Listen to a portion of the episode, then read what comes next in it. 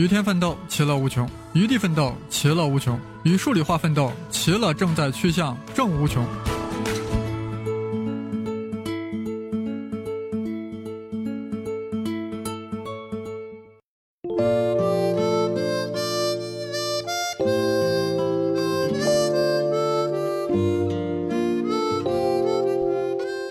大家好，我是生粒子老师，我们继续长平之战。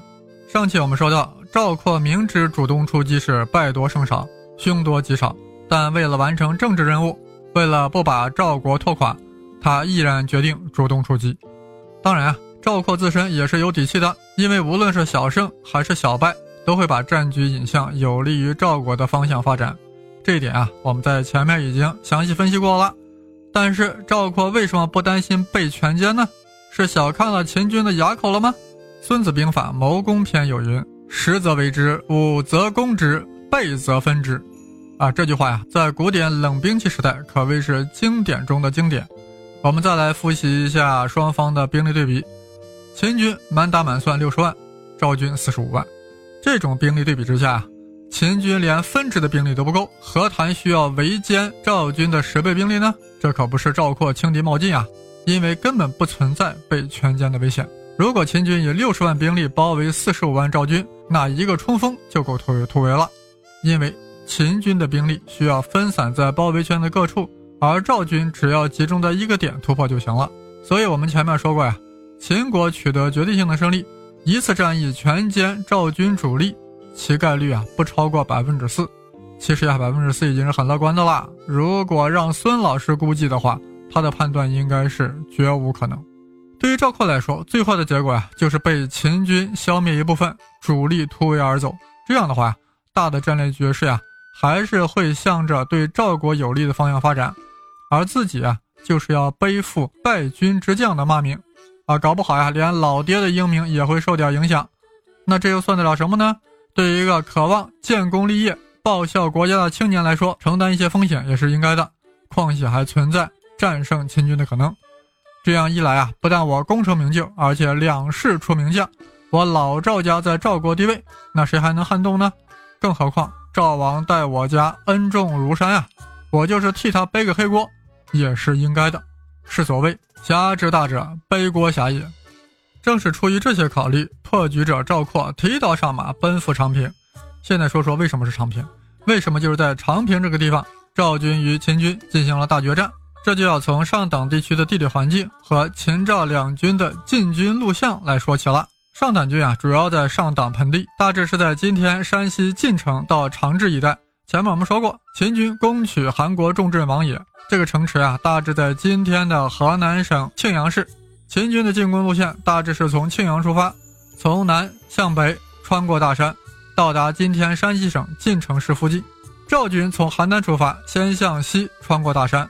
到达今天山西省潞城市，然后从北向南进军，因此秦军和赵军啊会在长治到晋城之间的地带发生冲突，而长平古战场在今天山西省高平市，正处于晋城到长治的中间点。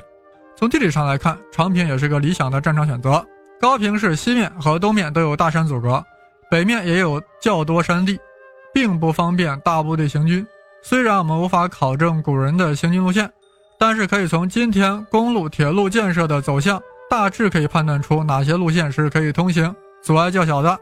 从高平到长治，大陆只有 G 五十五高速和 S 二二七省道。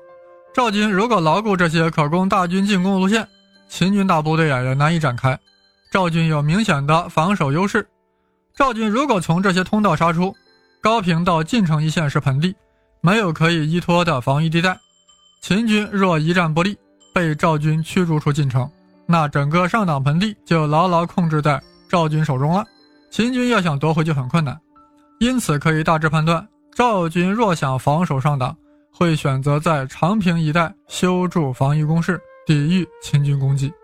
就在赵括呀即将率军出征，他的母亲面见赵王啊，说了一堆儿子的坏话，什么贪财好色呀，傲慢狂妄呀。总之呀，就是把各种大帽子给儿子扣上。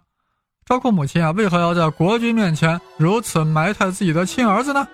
因为是亲妈，不想让儿子当背锅侠。老太太呀，跟着老爷子戎马一生。当下的局面啊，老太太心里和明镜一般，儿子此去八成要背黑锅，所以希望用一番言辞来动摇赵王的用人决心。赵王也不是吃素的呀，这话一听马上明白，老太太这是和我玩心眼啊！好不容易来了个愿意背锅的，怎能轻易放走呢？于是赵王说道：“老太太啊，你怎么能自己说自己的儿子呢？你儿子是很牛逼的，我意已决，勿再多言。”于是乎呀，赵国的破局人赵括就出发了。现在轮到秦国走棋了。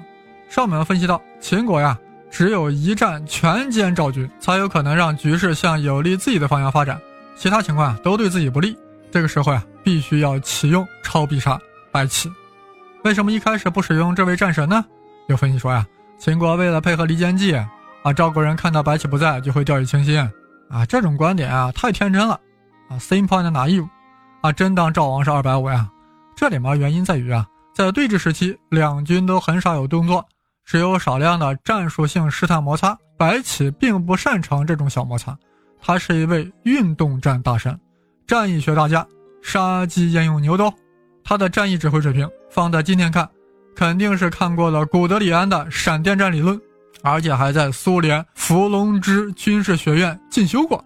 回到我们刚才讲的问题，如何在几乎兵力对等的情况下完成对赵军的围歼？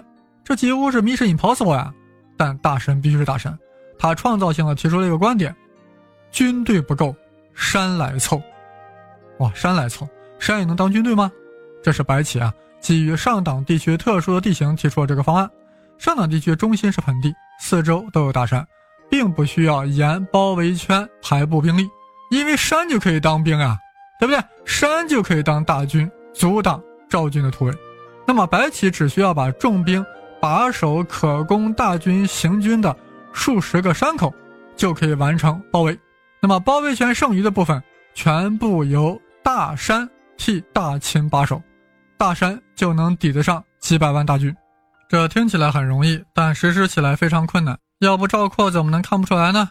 这个战略实施的几个难点啊，首先在于秦军必须全部控制上党进出的所有关口，但实际上呀，有许多关口还控制在赵军手中，必须要迅速攻克这些山口。只要有一个山口没被攻克，甚至说攻克的稍微慢一些，都会引起赵国的警觉，这个战役就失败了。所以这就需要几十万人啊。统一精准的行动，不能有丝毫的差错。这个事情啊，就是放在实时通讯高度发达的今天来看，都是一件很困难的事儿。看看奥运会和春晚就知道，几万人还需要彩排 n 多次才能够动作整齐划一，何况在通信基本靠吼的战国时代。其次，占领所有山口还是不够的，必须要切断赵军的粮道。不切断粮道，仅仅包围还是消灭不了赵军的。需要有一支轻骑兵衔枚裹提，长途奔袭重兵把守的粮道，切断长平和邯郸方向的联系。不仅要快速攻克，还要坚守到包围圈合拢。这支部队啊，要受到来自长平和邯郸两个方向的夹击。一旦无法坚守，赵军打通粮道，战役也就会宣告失败。这支部队面临的也是一个 mission impossible 的任务。当然，战役终于打响了，赵括主动出击。秦军诱敌佯动部队，且战且退。为了不使赵军觉察秦军的意图，这支诱敌部队啊，必须要付出相当的伤亡，才能使赵军前进。赵军的前进啊，使得一部分的出口的防御力量遭到了削弱。几十万秦军精准的出击，几乎同时夺取了这些关隘的控制权。当然，我在这里说的很轻巧呀，但实际上攻克这些关隘，秦军也付出了重大代价。与此同时，迂回切断粮道的轻骑兵部队也是神兵天降，赵军始料未及，粮道被迅速切断。这时的赵括呀，才如梦初醒。看来秦国人是决定玩一票大的。但此时呀，还不能说啊，赵军已经失败了。那赵括立马组织力量进行突围，一方面集结重兵打通粮道，另一方面啊，在各个山口寻找薄弱点进行突破。邯郸方向呀，知道粮道被断，立马觉察到形势不妙。赵王迅速派出有生力量攻击粮道，一时间守卫粮道的秦军压力大增。能不能守住粮道，成为了整个战役成功与否的关键。这一支两万五千人的军队果然不负大秦瑞士的声望呀，以几乎全军阵亡的代价，艰难地守住了粮道。最近的考古发现证实，这支轻骑兵配备了先进的弩机，而不是弓箭。弩机啊，相对弓箭的技术优势是非常明显的，威力大，射程远，保证了这支群军能够坚守到包围圈合拢。当然了，弩机的制造成本也很惊人，古代没有流水线的大工业生产。这种精细加工全靠工匠手工制作，装备这样规模的弩机部队，就需要国家养活相当大数量的职业工匠。